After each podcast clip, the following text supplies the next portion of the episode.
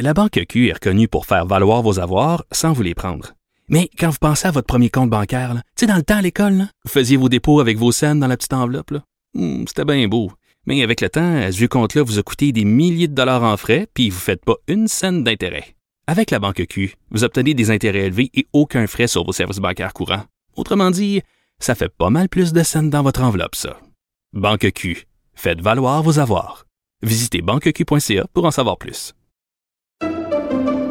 Pendant que votre attention est centrée sur vos urgences du matin, vos réunions d'affaires du midi, votre retour à la maison ou votre emploi du soir, celle de Desjardins Entreprises est centrée sur plus de 400 000 entreprises à toute heure du jour.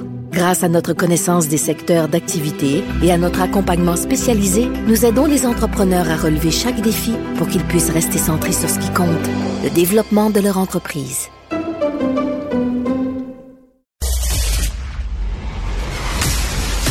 Sophie Durocher. Elle pose les projecteurs sur les acteurs de la nouvelle.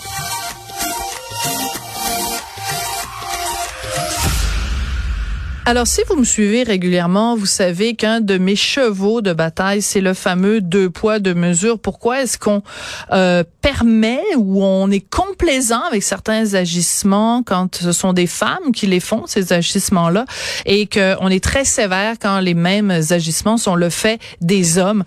Ben, je pense qu'on en a, peut-être, je pose la question en tout cas, est-ce qu'on a un cas de deux poids, deux mesures?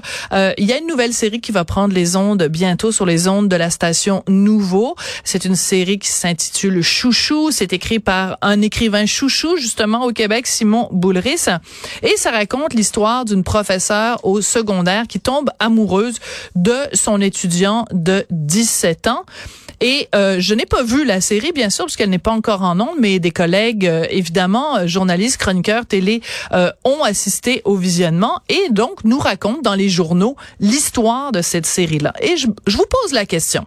Est-ce que vous pensez qu'un diffuseur aurait mis en onde une série qui raconterait l'inverse? C'est-à-dire un homme, professeur, qui donc est en position d'autorité, et qui a des relations sexuelles, une relation amoureuse avec un, une étudiante de 17 ans. Je suis pas sûre que, je me semble que les diffuseurs auraient été plutôt frileux.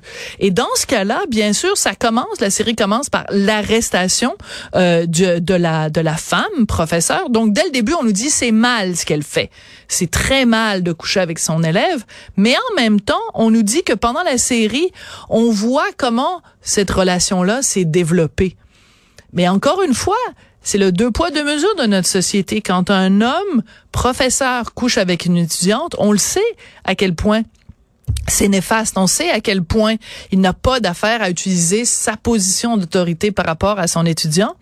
Quand c'est une femme, on essaye de trouver des justifications. Puis bon, c'est une grande histoire d'amour. C'est vilain. Mais c'est une femme, fait qu'on va peut-être essayer de trouver des explications. Je fais juste poser la question. Il me semble que, en tout cas, en voyant euh, le résumé de la série Chouchou, je me disais, je me posais ces deux questions-là. Premièrement, est-ce qu'un diffuseur aurait euh, donné le feu vert à une histoire qui raconterait l'histoire inverse?